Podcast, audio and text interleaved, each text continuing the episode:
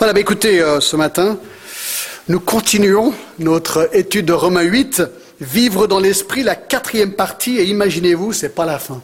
Tellement ce chapitre est riche qu'on euh, va vraiment prendre notre temps. Mais ce matin, j'aimerais commencer en lisant à partir du chapitre 8, euh, le verset 17 à 25. D'accord? On va lire. Si nous sommes enfants, nous sommes aussi héritiers, héritiers de Dieu et co-héritiers de Christ si toutefois nous souffrons avec lui afin d'être glorifiés avec lui. J'estime que les souffrances du temps présent ne sauraient être comparées à la gloire à venir qui sera révélée pour nous. Aussi, la création attend-elle avec un ardent désir la révélation des fils de Dieu Car la création a été soumise à la vanité, non de son gré, mais à cause de celui qui l'y a soumise avec l'espérance qu'elle aussi sera affranchie de la servitude, de la corruption, pour avoir part à la liberté de la gloire des enfants de Dieu. Or, nous savons que, jusqu'à ce jour, la création tout entière soupire et souffre les douleurs de l'enfantement. Et ce n'est pas elle seulement, mais nous aussi qui avons les prémices de l'Esprit. Nous soupirons en nous-mêmes et attendons l'adoption, la rédemption de notre corps car c'est en espérance que nous sommes sauvés. Or, l'espérance qu'on voit n'est plus espérance. Ce qu'on voit, peut-on l'espérer encore? Mais si nous espérons ce que nous ne voyons pas, nous l'attendons avec persévérance. Alors, comme je l'ai dit la dernière fois, ce chapitre nous révèle huit actions puissantes du Saint-Esprit dans la vie du croyant, que si bien assimilées vont lui donner une victoire étonnante dans sa marche avec Jésus-Christ. Alors, à titre de révision, quelles sont ces huit actions puissantes? Numéro un, on a vu au verset 1 à 3 que l'Esprit confirme notre non-condamnation. Deuxièmement, on a vu que l'Esprit transforme notre identité. Troisièmement, nous avons vu que l'Esprit triomphe sur notre chair. Quatrièmement, nous avons vu que l'Esprit confirme notre adoption. Cinquièmement, nous avons vu que l'Esprit garantit notre héritage. Et ça, c'était notre sujet de dimanche dernier. Et là, on a vu sous ce point, premièrement, qui était le donateur de notre héritage. Et on le voit au verset 17. Or, si nous sommes enfants, nous sommes aussi héritiers, héritiers de Dieu. Le donateur de notre héritage est Dieu. La certitude de notre héritage, eh bien, on l'a vu, nous sommes héritiers. C'est une certitude, il n'y a pas de doute. Donc, nous sommes héritiers, c'est la certitude, une promesse. Troisièmement, nous avons vu la nature de notre héritage. On a vu, vers le verset 18, nous dit que c'est un héritage futur. Il dit, j'estime que les souffrances du temps présent ne sauraient être comparées à la gloire à venir qui sera révélée pour nous. Donc, cet héritage, c'est un héritage futur. Et nous avons vu aussi que c'est un héritage où nous serons dans la présence même de Dieu. Le psaume 73, 25 nous le dit. Ensuite, nous avons vu le partage de notre héritage au verset 17. Nous sommes co-héritiers avec Christ, c'est intéressant. Tout ce que Christ possède, nous le posséderons parce que nous sommes co-héritiers avec lui. Donc tout ce qu'il va hériter, nous hériterons. Et là, nous avons vu un petit point assez étonnant au verset 18, la condition de notre héritage, la souffrance. Il a dit, voilà, si tu es chrétien, si tu connais Jésus-Christ personnellement, tu es sauvé, tu es transformé par lui, tu es pardonné de tes péchés, tu sais que tu as l'héritage, tu sais que tu as la vie éternelle, eh bien, le monde réagira. Et comme on l'a vu dans les groupes de maison cette semaine, le monde va te haïr. Et la souffrance fait partie de notre héritage. Ça, on l'a vu aussi la semaine dernière. Et ensuite, le prochain point, l'attente de notre héritage. Et c'est là où j'aimerais rentrer dans le détail. L'attente de notre héritage. Alors on a vu que l'héritage est futur, mais on l'attend. On l'attend. Et il dit au verset 18, j'estime que les souffrances du temps présent ne sauraient être comparées à la gloire à venir qui sera révélée pour nous. Et regardez le verset 19, aussi la création attend-elle avec un ardent désir la révélation des fils de Dieu Alors là, on entame une section, mais alors fascinante. C'est pour ça que je ralentis, parce que moi, je suis, je suis époustouflé parce que je suis en train de découvrir ici. Et on voit que le mot aussi au verset 19, eh bien, fait une connexion entre ce qui vient de se dire et ce qui va se dire. Et la clé aussi se trouve dans la répétition trois fois d'un mot, c'est le mot soupir ou soupirer. Il dit que la création au verset 19 soupire, d'accord, elle, attend avec un ardent désir, c'est le mot soupirer.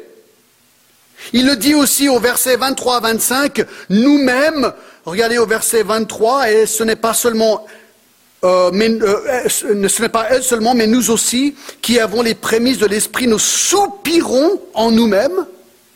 Donc, la création soupire, nous soupirons, et l'esprit au verset 26 dit que même l'esprit lui-même intercède par des soupirs inexprimables. Donc les versets 19 à 27 décrivent le fait que nous attendons notre héritage. Nous languissons pour cet avenir. Alors, regardons le fait que la création, verset 19, la création soupire. Alors on va avoir des sous-points là-dessous, d'accord? Premièrement, la description de la création. Qu'est-ce qu'il veut dire par ça? Aussi la création attend-elle avec un ardent désir la révélation des fils de Dieu. Alors déjà le mot attend-elle, un mot intéressant, il décrit la manière de quelqu'un qui regarde intensément quelque chose avec la tête tendue. Hein, quelqu'un qui, veut, qui veut regarder, puis il regarde comme ça, il a la tête tendue, et il attend, il veut voir. Il se met sur le bout des pieds pour voir une chose qui doit arriver. Alors ici, c'est le mot utilisé. Et on apprend que c'est la création qui est debout sur la pointe des pieds et elle attend de voir cet héritage. Alors, de quelle création parle-t-il? Qu'est-ce qui attend l'héritage, la gloire, la présence de Dieu? Ben, ce n'est pas les anges, parce qu'ils ne pêchent pas, ils y sont déjà, ces anges-là, d'accord? Les, anges, les bons anges, si on veut. Mais ça ne peut pas être Satan et les démons non plus, parce qu'eux ne peuvent pas être sauvés. Il ne peut pas parler de croyants parce qu'il va nous décrire dans quelques minutes comme nous aussi nous soupirons pour l'attente de la gloire. Et ça ne peut pas être des non-croyants parce que les non-croyants n'attendent pas la gloire. Alors c'est qui cette création alors qui attend la gloire, qui soupire pour cette révélation? Eh bien la seule option qui reste, mes amis, c'est la création naturelle, la création non rationnelle, cette création, oui en effet, les plantes, ces créations physiques, les plantes, la terre, les montagnes, les rivières, les océans, les astres, mais inclut aussi les animaux. Vous direz, attends, John, John, John, quoi? Mais oui, la création, ces, choses, attendent leur glorification, leur héritage, leur rédemption. Vous dites, mais attends, c'est incroyable. Non, regardez avec moi le psaume 96, 12. Juste pour vous montrer que la Bible fait des personnifications de choses matérielles, d'accord? Le psaume 96, 12 dit ceci, par exemple, que la campagne s'égaye avec tout ce qu'elle leur renferme, que tous les arbres des forêts poussent des cris de joie devant l'Éternel, car il vient. Vous dites, attends, John, moi je ne suis jamais dans une forêt et j'ai jamais entendu les arbres pousser des cris de joie. D'accord, je comprends. C'est une personnification. Regardez par exemple le psaume 98, 8. Il dit que les fleuves battent des mains et que toutes les montagnes poussent des cris de joie. Il y a beaucoup d'exemples de ce genre de personnification dans la Bible. On donne quelque part des qualités humaines à un objet. Bien sûr, c'est un langage, c'est une manière d'expliquer les choses. Alors, si les arbres, les fleuves, les montagnes peuvent faire cela, eh bien, dans Romains 8, 19, cette création peut attendre avec un ardent désir la révélation des fils de Dieu. Donc ça, c'est la description de la création. Deuxièmement, l'attente de la création. Elle attend avec un ardent désir la révélation des fils de Dieu. Alors ça c'est intéressant. Nous apprenons qu'un jour, Colossiens 3, 2 nous dit ceci. Un jour, il a dit ceci. Attachez-vous, non pas 3, 2, c'était plutôt 3, 4. Il dit, quand Christ, votre vie paraîtra, alors vous paraîtrez aussi avec lui dans la gloire. Alors ça veut dire, alors je vous expliquais comment nous on comprend un petit peu très brièvement la fin des temps, d'accord? Un moment dans l'histoire, et nul ne sait quand, Christ va revenir et il va enlever de la terre. Ceci entamera le début d'une période appelée la Grande Tribulation qui durera sept ans. Puis à la fin de cette tribulation, Jésus va revenir, régner sur terre pendant mille ans, et nous serons avec lui. Et à la fin de ces mille ans, la terre sera détruite et l'éternité sera alors entamée. Donc au verset 19, on apprend aussi la création attend-elle avec un ardent désir la révélation des fils de Dieu. La nature et les animaux attendent ce jour, le jour où la terre sera enfin détruite par le feu, elle sera libérée de sa malédiction et elle sera renouvelée. Oui, mais tu dis déjà, mais comment est-ce que la terre, comment est-ce que ces choses attendent leur libération? Alors là, pour comprendre, il faut reculer un petit peu dans la Bible. Ça va être tout clair dans quelques instants, d'accord Regardons troisièmement la malédiction de la création. Il faut comprendre que la création que nous voyons autour de nous est en fait maudite. Regardez le verset 20 de Romains 8. Il dit aussi la création attend-elle avec un ardent désir la révélation des fils de Dieu, car, verset 20, la création a été soumise à la vanité, non de son gré, mais à cause de celui qui l'y a soumise. Donc le verset 20 nous apprend quelque chose d'étonnant, qu'à un moment donné dans l'histoire, la création, donc la nature, les animaux, tout ce que nous voyons autour de nous, a été soumis à la vanité, nous dit ce texte. Et par qui Par Dieu, c'est ce qu'il dit. Non de son gré, mais à cause de celui qui l'y a soumise. C'est évident que Paul est en train de se référer ici à Genèse chapitre 3, où Dieu maudit Adam et Ève. Allez, allons à Genèse 3, je vais vous montrer un truc dingue, d'accord Genèse 3, allons-y. Alors vous rappelez l'histoire, Dieu crée la terre, crée tout ce qu'il y a, puis ensuite il crée l'homme, Adam, il crée la femme d'Adam, Adam et Ève. D'accord il leur dit, vous pouvez manger de tous les fruits du jardin, sauf un, celui de l'arbre dont il décrit. D'accord Et que se passe-t-il? Eh bien, Satan, déguisé en serpent, vient et les tente. Et on est au chapitre 3, verset 1. Le serpent était le plus rusé de tous les animaux des champs que l'éternel Dieu avait fait. Il dit à la femme, Dieu t'a-t-il réellement dit, vous ne mangerez pas de tous les arbres du jardin?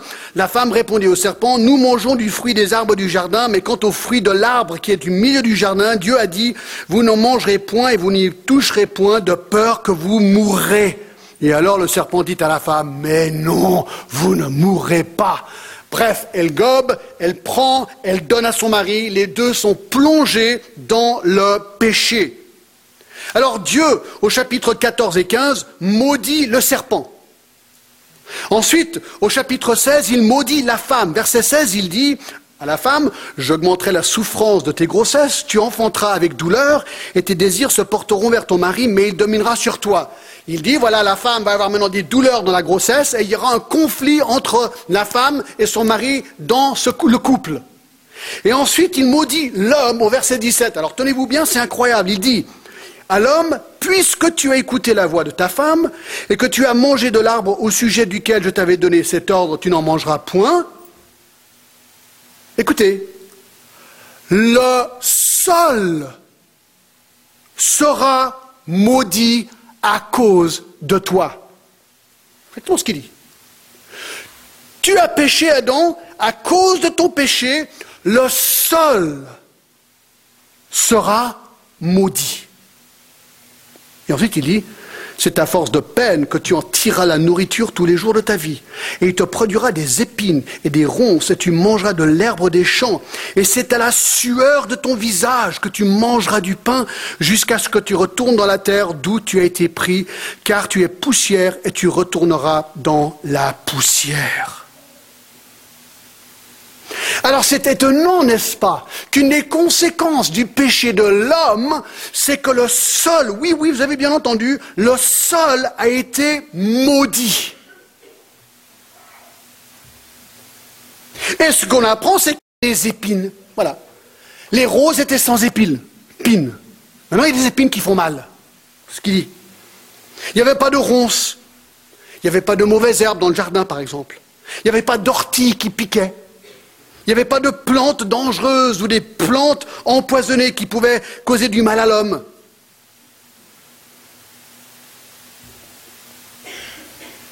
Ces choses n'existaient pas avant la chute.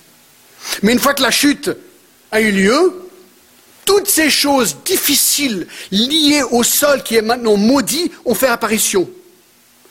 Le texte dans Romains 8 nous dit que le sol a été soumis à la vanité. À partir de là, des ronces apparaissent, des mauvaises herbes apparaissent, les orties apparaissent, les plantes dangereuses et empoisonnées apparaissent. Mais ça va beaucoup plus loin que ça. Mais là, on comprend pourquoi il y a des, des choses étonnantes qui se passent sur notre planète. Par exemple, les tsunamis. Ils viennent d'où ces tsunamis? Ben, Ça fait partie d'un sol maudit. Les tornades, les ouragans, les volcans, les tremblements de terre, les inondations. Mais ça explique encore beaucoup plus de choses. Pourquoi est-ce que les lions mangent des gazelles? Pourquoi est-ce que les chiens et les chats ne s'aiment pas Vous avez déjà posé ces questions C'est quand même étonnant. Ben, parce qu'ils sont maudits. Ouh, je sais que c'est délicat ce que je viens de dire. Hein. Votre chien, votre beau petit auto-chien, non, il est très gentil, mais il est maudit. Voilà, c'est comme ça. Et mon chat aussi. C'est pour ça qu'il est orgueilleux, mon chat. C'est incroyable. Il a de l'orgueil. Je, je suis désolé. Il est orgueilleux, je viens de le dire. D'accord Il est orgueilleux, c'est incroyable. Pourquoi est-ce que les requins s'attaquent aux surfeurs? Pourquoi est-ce que les mythes s'attaquent aux poutres de nos maisons? Pourquoi est-ce que les moustiques et les méduses nous piquent? Mes amis, bienvenue à un monde maudit. Et cela explique encore d'autres choses. Cela explique pourquoi lundi matin, le dernier truc que vous voulez faire, c'est d'aller au travail. Mais oui, parce qu'il dit que dorénavant, il doit travailler par le sueur de son front. C'est pour ça qu'il y a quelque chose en vous, globalement, qui n'a pas envie de travailler, mais qui aimerait que les cinq semaines d'office de vacances soient 20 ou 30 semaines de vacances. C'est ce qu'on aimerait tous avoir. Et c'est pour ça qu'il y a des frustrations au travail, mais parfois la galère. Et c'est pour ça que souvent on se dit, ben, si je change de travail, tout ira mieux. Faux. Certaines choses iront mieux, mais tôt ou tard, la malédiction du travail te suit. Vous dites, écoute, il faut que je trouve une combine alors. Une combine pour ne pas travailler. Ça, ce serait top. Ah oui, mais alors attention, avant d'aller trop vite. 2 Thessaloniciens 3.10, car lorsque vous étiez chez vous, nous vous disions expressément, si quelqu'un ne veut pas travailler, qu'il ne mange pas non plus. On est coincé, mes amis. Obligé de travailler, on est maudit dans le travail, et si on arrête, on pêche encore plus. On est obligé.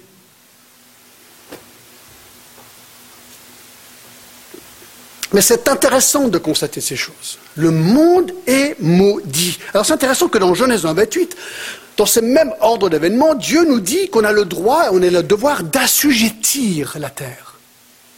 Il dit à Adam et Ève, assujettissez la terre. Qu'est-ce que ça veut dire? Alors l'homme doit utiliser le sol maudit pour son bénéfice, qui veut d'essayer de contrer l'effet de la malédiction. Il a le droit de faire ça. Par exemple, un mal de tête, parce que c'est lié à la malédiction, ce qui m'arrive souvent, c'est OK de prendre des médicaments. Toute bonne chose vient de Dieu, n'est-ce pas? Donc on peut prendre un médicament, ce n'est pas un problème. Une femme a des douleurs, elle sait qu'elle va peut-être donner, euh, mettre un enfant au monde, elle a des douleurs, est-ce que c'est un mal qu'elle ait une péridurale? Non, c'est très bien. C'est une manière de contrer, d'assujettir la terre, mais ce ne sera jamais parfait. La malédiction, elle est toujours là, même si on la contre avec toute la sagesse humaine qu'on pourrait avoir. Donc on revient maintenant à Romains 8 et au verset 20. Il dit, verset 19, car la création attend-elle avec un ardent désir la révélation des fils de Dieu? Car la création a été soumise à la vanité, non de son gré, mais à cause de celui qui l'a soumise. Voyez-vous, Dieu a maudit la planète, le sol, la terre. Alors, un mot sur la préservation de la planète. D'accord? Je rentre sur un terrain miné. Alors moi, je suis pour une gestion responsable de la planète. Je vais vous dire pourquoi. Dans Lévitique 25, il est dit que les Juifs étaient appelés à laisser chaque septième année reposer la terre. Ils devaient la cultiver pendant six ans et la septième année laisser reposer la terre. Ils ne voulaient pas que le peuple exploite la terre à un tel point d'y extraire toute sa vie. Le repos de la terre tous les sept ans lui permettait de se ressourcer pour avoir une nouvelle bonne culture pendant les six années après, etc., etc., etc. Aujourd'hui, nous avons assujettissé ou assujetti la terre, nous avons des engrais. Ce n'est pas un mal d'utiliser les engrais. On devient malade, on comprend, d'accord Mais un engrais, ce n'est pas une manière, c'est une manière d'avoir substitué quelque part ce repos de la terre. Même si c'est imparfait, on comprend. Alors pour vous prouver que je suis bien avec une gestion responsable de la terre, l'autre jour on se promenait sur le Salève, magnifique, j'ai vu une canette de bière vide. Ben, je l'ai ramassé, je l'ai ramené chez moi pour l'acheter. Donc j'étais assez fier et content de moi, d'accord? J'étais un citoyen responsable, j'essayais de prendre soin de la terre, j'aime la terre. Ce qu'il faut se rappeler quand même dans cette gestion de la terre, c'est que la terre, elle est maudite, elle est corrompue, et que la mort, les maladies, les désastres naturels, la pollution n'arrêteront jamais jusqu'à que la malédiction soit ôtée par Dieu. Et le jour où la malédiction sera ôtée par Dieu, ce sera le jour où Dieu va détruire la terre par le feu. C'est exactement ce qu'il va faire. Il a déjà une fois détruit la terre par l'eau. Vous vous rappelez le déluge? Il a promis qu'il ne le referait jamais de cette manière-là. Mais dans deux Pierre, 3 et le verset 10. Le jour du Seigneur viendra comme un voleur, et en ce jour les cieux passeront avec fracas, et les éléments embrasés se dissoudront, et la terre avec les œuvres qu'elle renferme sera consumée. Puisque tout cela est en voie de dissolution, dit-il, combien votre conduite et votre piété doivent être saintes. Alors ce qui est intéressant, c'est que d'un côté on doit être responsable, de l'autre côté, la terre, un jour, va être bien pire qu'aujourd'hui. Elle va être détruite par le feu. Alors je me suis posé la question, est-ce qu'on pourrait un jour, nous les hommes, avec nos guerres et nos bombes atomiques, détruire la planète? Moi je réponds non, c'est pas possible. Pourquoi? Parce que la Bible nous dit que c'est Dieu qui va la détruire.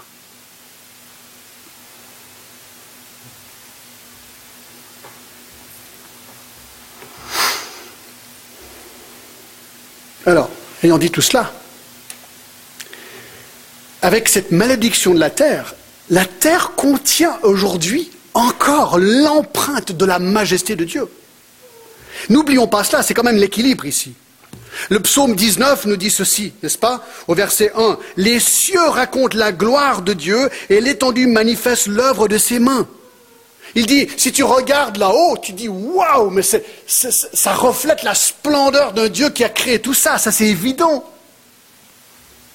Romains 1, 19 nous dit ceci, car ce qu'on peut connaître de Dieu est manifeste pour eux, donc les incrédules, Dieu leur ayant fait connaître. En effet, les perfections invisibles de Dieu, sa puissance éternelle et sa divinité se voient comme à l'œil nu depuis la création du monde quand on les considère dans ses ouvrages. Ce texte nous dit, voir, un incrédule doit regarder une rose, l'analyser, une abeille qui vient pour, prendre du miel, fait tout ça, quoi, et il doit se dire, mais c'est quand même dingue. Comment expliquer ça? Comment expliquer cette ingénuité sans conclure que Dieu doit être derrière ça quelque part. c'est vrai que lundi, on est allé à l'aiguille du Midi, grand jour parfaitement beau avec ces montagnes tout autour de nous, mais tu te dis, mais c'est incroyable. Tu as envie de louer et bénir Dieu pour sa création. Alors voilà, c'est ça la tension. D'un côté, le sol est maudit, de l'autre côté, il nous rappelle le pouvoir absolu d'un Dieu créateur.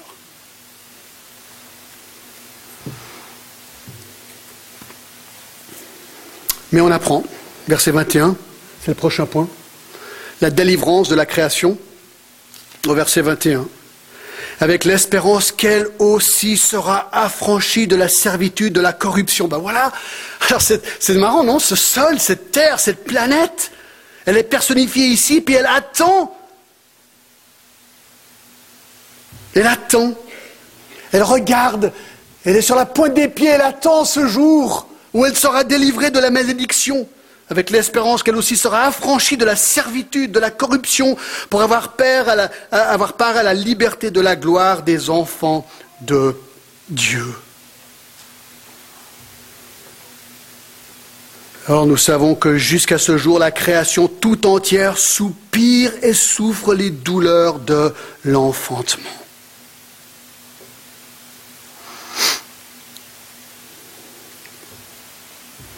Elle elle crie, elle attend. Les douleurs de l'enfantement, c'est un mot en grec. Alors, de nouveau, c'est une image, c'est une femme qui va avoir un enfant qui souffre. Elle a très mal. Elle attend qu'un jour d'avoir ce bébé. Tout sera beau. Ça, c'est l'image ici. C'est ce que la création attend.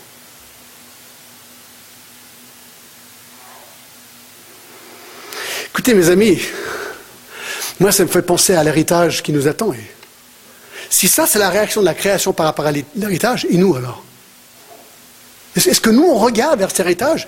Est-ce qu'on est sur la pointe des pieds? Est-ce qu'on est en train de regarder avec le cou tendu Mais, oh Seigneur, j'attends cet héritage. J'ai hâte de cet héritage. Reviens Jésus maintenant. Est-ce que vraiment, vraiment, on l'attend?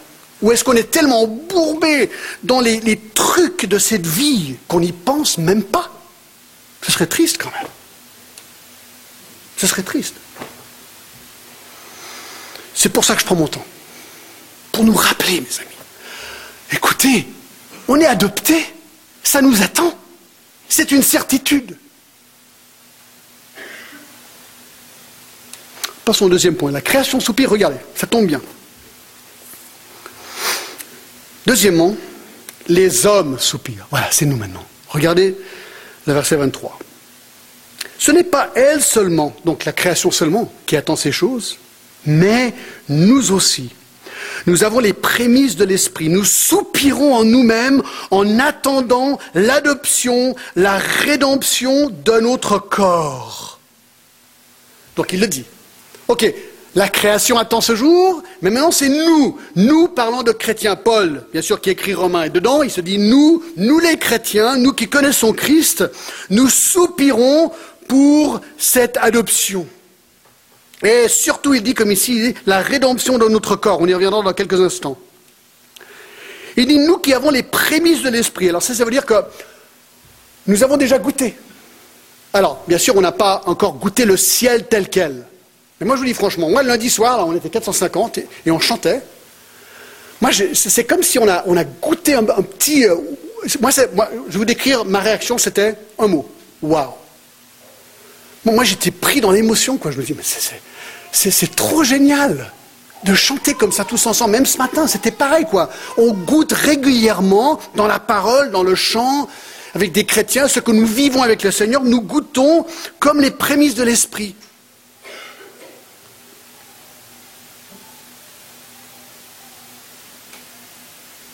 Et là, il dit, et nous soupirons en nous-mêmes en attendant l'adoption, la rédemption de notre corps. Alors, moi, je me suis arrêté sur, ce, sur cette phrase cette semaine. Mais qu'est-ce qu'il est en train de dire là? Il dit, nous soupirons en nous-mêmes en attendant l'adoption, la rédemption de notre corps. Donc, il parle bien de notre corps. Et qu'on attend la rédemption de notre corps. Alors, j'aimerais parler de ça pendant un petit moment, d'accord? Parce que c'est vraiment génial. Allez avec moi à Philippiens 3, 20. Juste quelques versets pour vous montrer que c'est vraiment de quoi il parle ici, d'accord? Philippiens 3 et verset 20. Il dit ceci. Mais nous, nous sommes concitoyens des cieux, de nous attendons aussi comme sauveur le Seigneur Jésus-Christ. Regardez verset 21 maintenant qui transformera le corps de notre humiliation en le rendant semblable au corps de sa gloire par le pouvoir qu'il a de s'assujettir toutes choses. Alors il nous dit tout simplement ici que Jésus va revenir et transformera le corps de notre humiliation en le rendant semblable au corps de sa gloire. 1 Jean 3.2. 1 Jean 3.2 dit ceci. Bien-aimés, 1 Jean 3.2. Bien-aimés, nous sommes maintenant enfants de Dieu et ce que nous serons n'a pas encore été manifesté. Mais nous savons que lorsqu'il paraîtra, nous serons semblables à lui parce que nous le verrons tel quel. Donc il dit quand Jésus reviendra, nous serons semblables à lui, pareils que lui. Ce qu'il dit. En Corinthiens 15. En Corinthiens 15.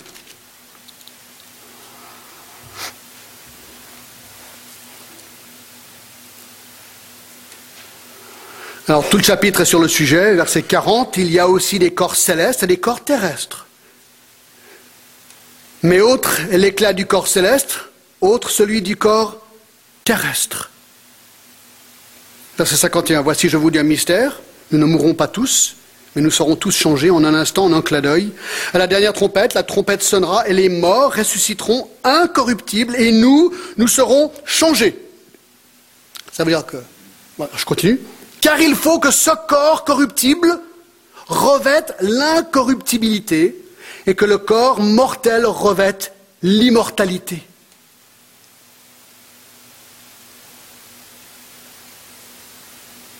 Waouh.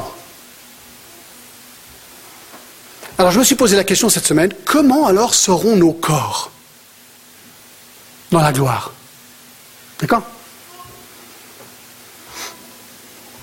Une fois que cette transformation arrivera, comment ça va être? Alors, j'ai fait une liste, d'accord? On y va. Un. Ah, c'est pas sur le PowerPoint, donc il faudra juste écouter, d'accord? Un. Nos corps seront adaptés pour le nouveau ciel et la nouvelle terre. Alors dans Apocalypse 21, on apprend ceci. Puis, c'est tout à la fin, le dernier chapitre de la Bible, d'accord? Puis, je vise un nouveau ciel et une nouvelle terre, car le premier ciel et la première terre avaient disparu et la mer n'était plus. Donc nous apprenons tout simplement que la terre comme nous la connaissons un jour sera brûlée, il y aura une nouvelle terre créée, un nouveau ciel, je pense pas le ciel paradis, il y a toujours le ciel que nous connaissons, il y aura un nouveau ciel, nouvelle, nouvelle terre. Et pour pouvoir y exister, on va devoir avoir des nouveaux corps. C'est logique. Des nouveaux corps. Donc ça veut dire qu'on aura des corps. Deux. Comment ça va se passer? Deux. Nos corps seront séparés de notre âme à la mort. Alors posons-nous la question aujourd'hui, que se passe-t-il quand quelqu'un meurt? Bien, lorsque quelqu'un meurt, il y a une séparation entre son corps et son âme. Le corps meurt, il est enterré ou incinéré, et il, décompose. Il devient, redevient poussière. Tandis que l'âme va dans la présence du Seigneur. Alors ça, nous le savons. Parce que dans Philippiens, par exemple, il y a plusieurs versets qui en parlent. Dans Philippiens 1, Paul dit ceci au verset 19, car je sais que cela tournera à mon salut, il est en prison, hein, grâce à vos prières et à l'assistance de l'Esprit de Jésus-Christ, selon ma ferme attente et mon espérance, je n'aurai honte de rien, mais maintenant, comme toujours, Christ sera glorifié dans mon corps avec une pleine assurance, soit par ma vie, soit par ma mort. Car Christ est ma vie et mourir m'est un gain. Mais s'il est utile pour moi, pour mon œuvre, que je vive dans la chair, donc si je dois rester, c'est plus utile, je saurais dire que je dois préférer. Alors il, se pose la question, est-ce que je préfère mourir ou est-ce que je préfère ne pas mourir? Il dit au verset 23, je suis pressé des deux côtés. J'ai le désir de m'en aller et d'être avec Christ, qui est de beaucoup et le meilleur. Mais à cause de vous, je veux bien rester. Prochain verset. Donc Paul est en train de dire, si je meurs, ça veut dire que mon corps va mourir, mais mon âme ira vers le Seigneur. C'est ce qu'il est en train d'affirmer ici. Donc lui, il était convaincu qu'à la mort, il irait au Seigneur. Regardez encore 2 Corinthiens 5, 6 et 8. 5, chapitre 5, 2 Corinthiens 5, où il dit ceci. Nous sommes donc toujours pleins de confiance et nous, sommes, nous savons qu'en demeurant dans ce corps nous demeurons loin du Seigneur car nous marchons par la foi et non par la vue. Nous sommes pleins de confiance et nous aimons mieux quitter ce corps et demeurer auprès du Seigneur. Donc de nouveau, là, il affirme, écoutez, moi, j'attends ce jour, quelque part il est en train de dire ça, j'attends le jour avec impatience où je vais quitter mon corps, où le corps et l'âme vont être séparés, mon corps mourra et moi, directement dans la présence du Seigneur. Et il a hâte de ce jour.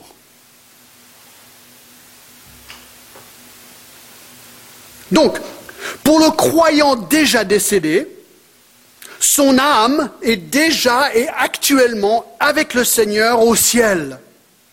Mais un jour, lorsque le Seigneur va revenir, comment ça va se passer?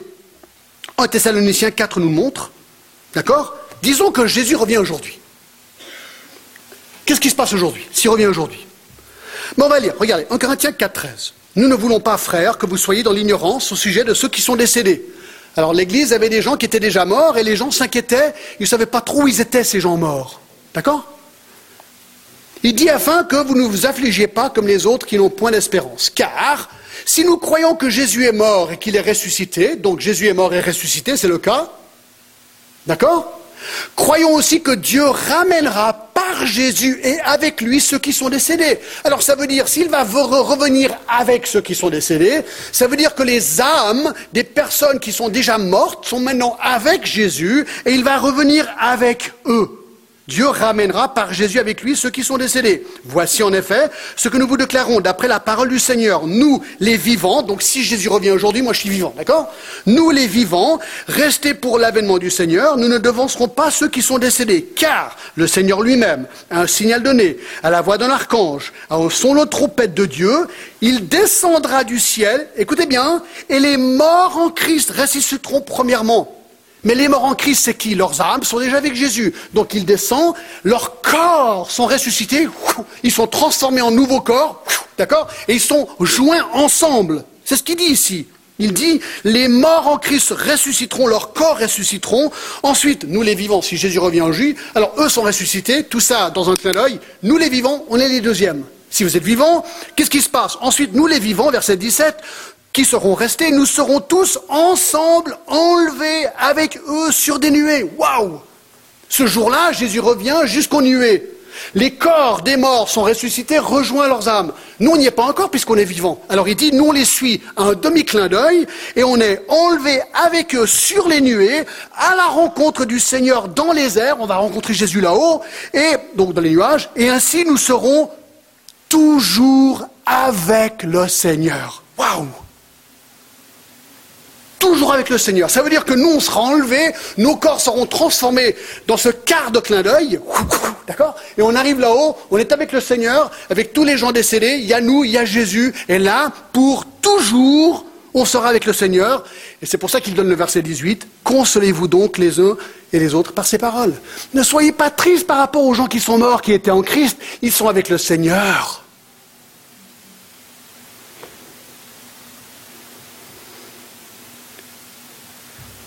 Alors pareillement pour les non-croyants.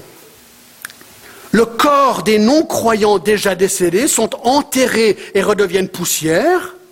Actuellement, leurs âmes sont où? Eh bien, la Bible nous dit que leurs âmes souffrent cruellement dans un endroit qui s'appelle le séjour des morts, avec aucune possibilité d'en sortir. C'est ce que Luc 16 nous dit, et le verset 23, il est dit ceci, euh, dans le séjour des morts, il leva les yeux et tandis qu'il était en proie et au tourment, il vit de loin Abraham et Lazare dans son sein. Il s'écria, Père Abraham, aie pitié de moi et envoie Lazare pour qu'il trempe le bout de son doigt dans l'eau et me rafraîchisse la langue, car je souffre cruellement dans cette flamme. Donc voilà, cet homme, il est vivant, il est conscient, il est reconnaissable et il souffre. C'est ce qu'il est dit. Verset 25, Abraham répondit, mon enfant, souviens-toi que tu as reçu tes biens pendant ta vie et que Lazare a eu les maux pendant la sienne. Maintenant, il est ici consolé et toi, tu souffres. D'ailleurs, écoutez bien le verset 20, il y a entre nous et vous un grand abîme afin que ceux qui voudraient passer d'ici vers vous ou de là vers nous ne puissent pas le faire. Une fois, mes amis, que ton destin est scellé, si tu meurs sans Christ, tu iras dans cet endroit de souffrance terrible et tu ne pourras jamais t'en sortir. C'est ce qu'il est dit dans Luc 16.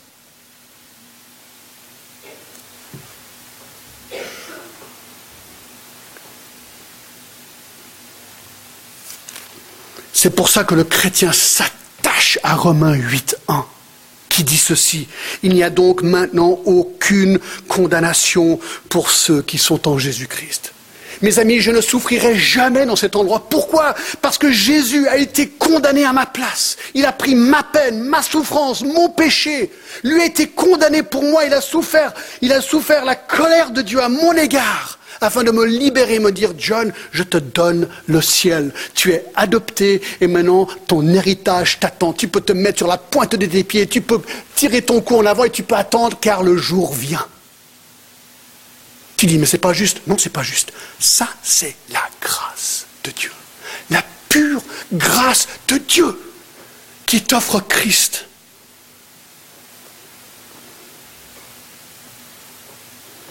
Donc, nos corps seront adaptés pour le nouveau ciel et la nouvelle terre. Deux, nos corps seront séparés de notre âme à la mort pour aller avec le Seigneur. Numéro 3, je continue, d'accord? La description de notre corps. Notre corps glorifié auront des caractéristiques humaines comme pour Jésus. Alors, tenez-vous bien, c'est incroyable. Alors maintenant, on est ressuscité, d'accord? On reçoit un nouveau corps, on l'a lu tout à l'heure. On est avec le Seigneur, au ciel. Et nos corps auront les mêmes caractéristiques qu'avait le corps de Jésus. Ça, on le sait parce que dans 1 Jean 3, 2, j'ai déjà lu deux, trois fois, mais je vais le relire. 1 Jean 3, 2 dit ceci. Nous sommes maintenant enfants de Dieu et ce que nous serons n'a pas encore été manifesté, mais nous savons que lorsqu'il paraîtra, nous serons semblables à lui. Alors c'est intéressant. Lorsque vous pensez à Jésus ressuscité, ce qu'on sait, c'est que Jésus avait le même corps qu'il avait avant sa résurrection et il avait ces mêmes caractéristiques humaines. C'est bien son corps dans la tombe qui fut ressuscité, car la tombe, après coup, était vide. Et il était reconnaissable. On sait très bien dans Jean 20, quand Thomas est venu mettre son doigt dans les plaies de Jésus, qu'il a bien reconnu Jésus, s'il avait encore ressuscité, mais il voyait même les plaies de Jésus, n'est-ce pas? Jean 20, 27. Dans Luc 24, 39, on apprend d'autres choses intéressantes par rapport à son corps ressuscité. Verset 39, vous voyez mes amis, mes pieds et mes mains. Jésus dit, c'est bien moi, touchez-moi et voyez. Un esprit n'a ni chair ni eau, ni, os, comme, euh, comme, euh, vous, comme vous voyez que j'ai. Donc il dit, mais allez voir, touchez-moi et vous voyez que je ne suis pas un fantôme. Je suis vraiment réel, je suis du concret. Luc 24, 39. On sait aussi, avec les disciples d'Emmaüs, il pouvait parler avec eux. Dans Luc 24, il apparaît, il discute avec eux. C'est intéressant, dans Luc 24, hein, donnez-vous. Est-ce que vous savez que Jésus a même mangé lorsqu'il était ressuscité Dans Luc 24 et le verset 42, on lit ceci. Ils lui présentèrent, donc euh, Jésus, hein, les disciples reviennent de, la mer de Galilée, ils lui présentèrent du poisson rôti et un rayon de miel. Il en prit et en mangea devant eux. Non, excusez-moi, c'était les, euh, c'était euh, les, disciples qu'il avait vu, qu'il avait vu ressusciter, d'accord Donc, on lui donne du poisson et du miel et il mange devant eux. Ressuscité.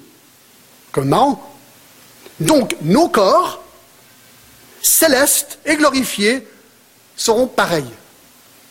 Nos traits seront reconnaissables. Alors peut-être certains vous dites, ben mince alors, d'accord Quatre, pas trop vite, quatre.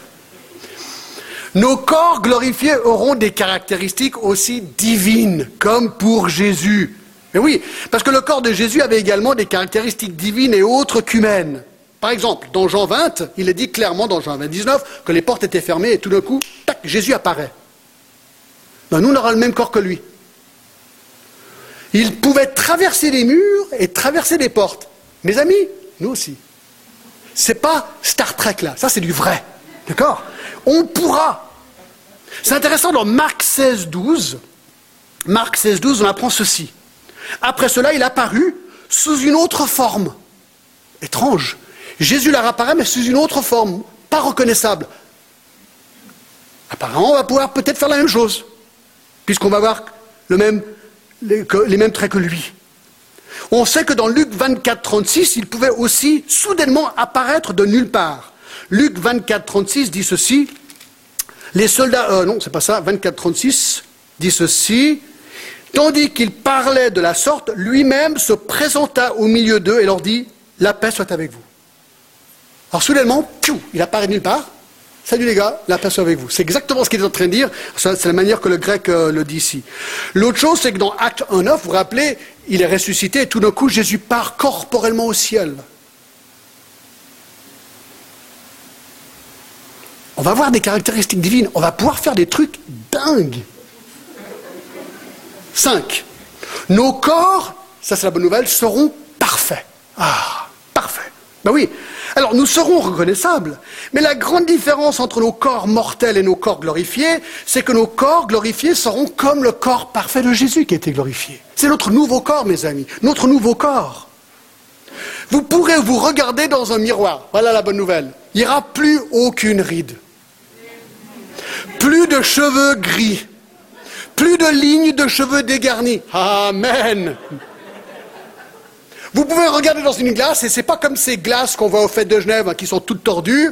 Vous serez pas, vous serez ni trop gros, ni trop maigre. Vous serez parfait. Waouh! Alléluia! Vous ne serez plus jamais malade, plus jamais de courbatures musculaires, plus jamais de blessures, plus jamais d'allergies, plus jamais de lunettes, amen, plus jamais de prothèses auditives, ni de cannes pour marcher. Nous aurons des corps parfaits et impérissables. Six, nos corps auront des capacités surnaturelles. Bon, quelque part, j'ai déjà dit. Mais nous aurons la Nouvelle Jérusalem, c'est intéressant, ce petit détail, je trouve assez marrant. Dans Apocalypse 21, il décrit la Nouvelle Jérusalem. Donc il y a une nouvelle ville qui s'appelle la Nouvelle Jérusalem, elle est décrite dans ce chapitre. Et regardez le verset 16, il dit ceci. La ville avait la forme d'un carré et sa longueur était égale à sa largeur. Il mesura la ville avec un roseau, il trouva 12 000 stades, la longueur, la largeur et la hauteur en étaient égales. Donc il y a un cube, et 12 000 stades, c'est environ 2000 kilomètres. Donc il y a un grand cube, 2000 kilomètres par 2000 kilomètres par 2000 kilomètres. Ça, c'est la nouvelle Jérusalem. D'accord? Alors ce qui est génial, pour se déplacer, pas besoin de voiture, pas besoin de vélo, pas besoin d'avion, non, pas besoin d'ascenseur. Mes amis, on pourra voler et transporter en un instant, comme l'a fait Jésus. C'est quand même génial d'y penser. Et en plus, est-ce que vous saviez que nos corps vont briller? Vont briller. 7. Ils vont briller. Daniel 12. Daniel 12 nous dit ceci. C'est vraiment génial. Hein. Daniel 12, 2. Plusieurs de ceux qui dorment dans la poussière de la terre se réveilleront les uns pour la vie éternelle, les autres pour l'opprobre, pour la honte éternelle. Ceux qui ont été intelligents, écoutez bien, brilleront comme la splendeur du ciel. Waouh On va briller. Ben, Jésus a brillé, n'est-ce pas? Sur le monde de la transfiguration, il brillait. Tellement blanc qu'il a dit que même une blanchisserie humaine ne pouvait pas le faire aussi blanc que cela. Donc nous allons briller. Ensuite, nous allons avoir des relations parfaites. Alors, une question qui se pose souvent, mais est-ce qu'on va, est qu'on va se reconnaître et reconnaître nos proches là-haut? Et surtout vis-à-vis de mon époux, de mon épouse. Parce qu'on n'a pas envie de perdre celui ou celle qu'on aime, n'est-ce pas? Alors, la réponse, Jésus la donne dans Matthieu 22. Lorsqu'on lui pose la question, vous vous rappelez euh, cet euh, incident? Le même jour, les Sadducéens qui disent qu'il n'y a point de résurrection vinrent auprès de Jésus et lui posèrent cette question. On est dans Matthieu 22, 23. Maître, Moïse a dit, si quelqu'un meurt sans enfant, son frère épousera sa veuve et suscitera une postérité à son frère. Hein? Il y a parmi nous sept frères. Le premier se maria et mourut. Et comme il n'avait pas d'enfant, il laissa sa femme à son frère. Il fut de même pour le second, puis le troisième jusqu'au septième. Après eux tous, la femme mourut aussi. Donc elle a épousé sept hommes, un après l'autre. D'accord? Parce qu'elle était veuve chaque fois. À la résurrection duquel sept sera-t-elle donc la femme ben, Quand elle sera au ciel, elle sera la, femme de qui Numéro 1, 2, 3, 4, 5, 6 ou 7 Ah Ils pensaient qu'ils avaient quoi C'est Jésus. Jésus répond Vous êtes dans l'erreur. Parce que vous ne comprenez ni les Écritures ni la puissance de Dieu, car à la résurrection, les hommes ne prendront point de femmes, ni les femmes de Marie, mais ils seront comme les anges de Dieu dans le ciel. Ce qui nous apprend, c'est que les anges ne se marient pas et que nous serons comme les anges et donc au ciel, nous n'aurons ni femme ni mari. Nous serons parfaits dans nos relations.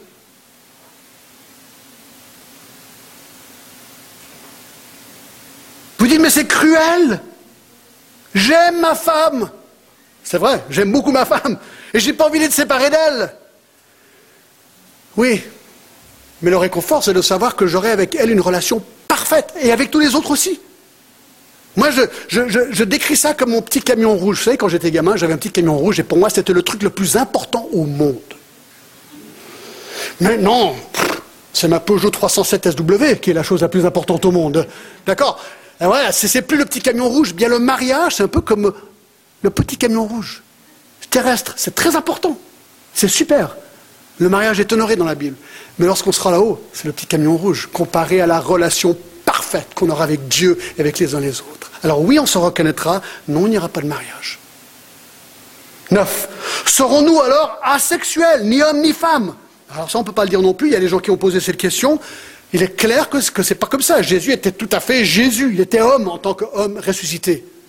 Et donc nous serons du même genre que nous sommes aujourd'hui, pas asexuels, mais nous ne serons surtout pas unisexes ou androgènes. Non. Non. 10. Allons-nous nous reconnaître dans le ciel? Écoutez, c'est quand même intéressant. On sera comme les anges, Jésus a dit. Bah, c'est marrant qu'il y avait Gabriel, Michael, Lucifer. Donc les anges ont des noms, ils sont bien reconnaissables. Apparemment, on sera reconnaissable. Dans Luc 13, 28, Jésus dit expressément qu'on va reconnaître Abraham, Isaac et Jacob dans le ciel. Je vous donne quand même euh, le verset, Luc 13, et le verset 28. Luc 13, 28, il dit ceci, c'est là qu'il y aura des pleurs et des grincements de dents quand vous verrez Abraham, Isaac et Jacob et tous les prophètes dans le royaume de Dieu et que vous, vous serez jetés dehors. Donc c'est intéressant. On apprend deux choses. Premièrement, que ils seront reconnaissables, tous les prophètes. Écoutez, quand on y sera, on pourra aller parler avec les prophètes. Choisissez vos prophètes, vous allez parler avec lui. Mais c'est vrai, c'est ça qui est dingue. On peut vraiment aller parler avec eux. Et on va se reconnaître et on pourra parler les uns avec les autres. C'est ce qu'il dit. il y a encore Matthieu 8, 11, Matthieu 17, 3, 4, etc. 11. Serons-nous réunis avec les membres de nos familles? Ben oui, oui, mais pas qu'avec eux, avec tous les chrétiens de tous les temps, on sera réunis avec eux. Et nous serons toujours avec eux. 1 Thessaloniciens 4, 17 a dit. Et dernière question, est-ce que les bébés vont au ciel? Les bébés qui meurent, est-ce qu'ils vont au ciel? Et comment sera leur corps? Alors la Bible est en fait silencieuse sur le sujet. Mais c'est intéressant, on l'a déjà vu dans 1 Jean 3, 2, que la Bible promet que tout croyant qui meurt deviendra semblable à lui. Donc on a quand même l'impression, puisqu'un bébé n'a pas eu l'occasion de recevoir Christ comme sauveur et Seigneur, on, pense qu'il y a une certaine grâce pour cet enfant. Même David a dit dans 2 Samuel 12 que lui réfère son bébé meurt, mais qu'il ne reviendrait pas à lui. Donc on a quand même l'impression que David était certain que lui allait revoir son bébé dans le ciel. Nous aurons des corps parfaits. Il n'y a pas de référence dans le ciel d'enfants qui s'amusent. Donc on a l'impression que ces bébés qui meurent qui iront au ciel recevront des corps appropriés et d'une manière étrange, on va les reconnaître. On va les reconnaître. Ils seront transformés, changés, perfectionnés, mûris dans leur nouveau corps. Alors, retour à Romains 8 et je termine. Romains 8. Moi, je pense que c'est important de faire cette petite étude sur le corps, parce qu'il dit au verset 23, ce n'est pas elle, la création seulement, qui attend la gloire. Nous aussi, nous avons les prémices de l'Esprit. Nous soupirons en nous-mêmes en attendant l'adoption, la rédemption de notre corps. Mes amis, aujourd'hui, on a essayé très brièvement de voir ce que ça veut dire la rédemption de nos corps et ce que nous attend? Mais ça va être incroyable, je ne peux même pas le décrire en fait. Mais nous l'attendons, car c'est en espérance que nous sommes sauvés, bien sûr. Dans le salut, il y a cette espérance de cet avenir qui nous attend, de nos corps. Or, l'espérance qu'on voit n'est plus l'espérance. Ce qu'on voit, peut-on l'espérer encore? Mais si nous espérons ce que nous ne voyons pas, nous l'attendons avec persévérance. Moi, je vous pose une question. Est-ce que vous attendez ce jour?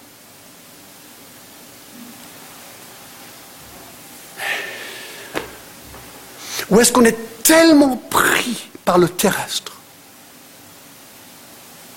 qu'on n'y pense même pas moi, je vous avoue quelque chose. Ça, ça m'arrive souvent à moi. Inclinons-nous. Inclinons-nous.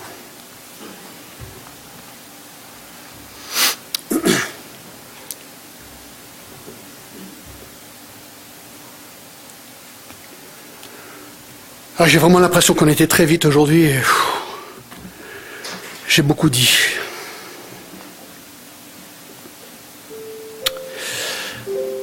Mais c'est vrai, de, de penser, Seigneur, que toutes ces choses nous attendent.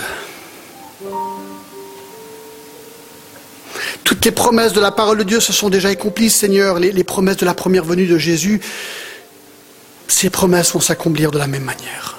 Oh Seigneur, moi je ne sais, je ne connais pas le cœur de chacun ici.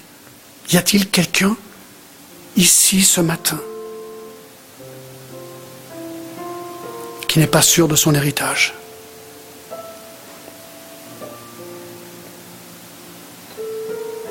Demande à Jésus maintenant de te pardonner.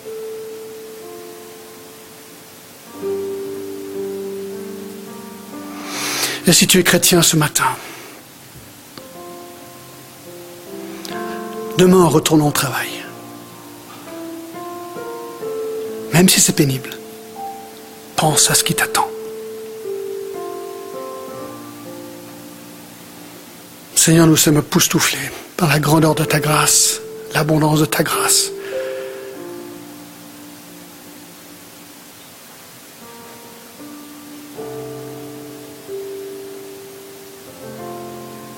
Seigneur, merci. Nous t'adorons ce matin. Nous sommes comme les rois mages devant Jésus, Seigneur, prosternés. Seigneur, tu es notre Dieu, notre roi, notre Seigneur. Seigneur, nous t'adorons.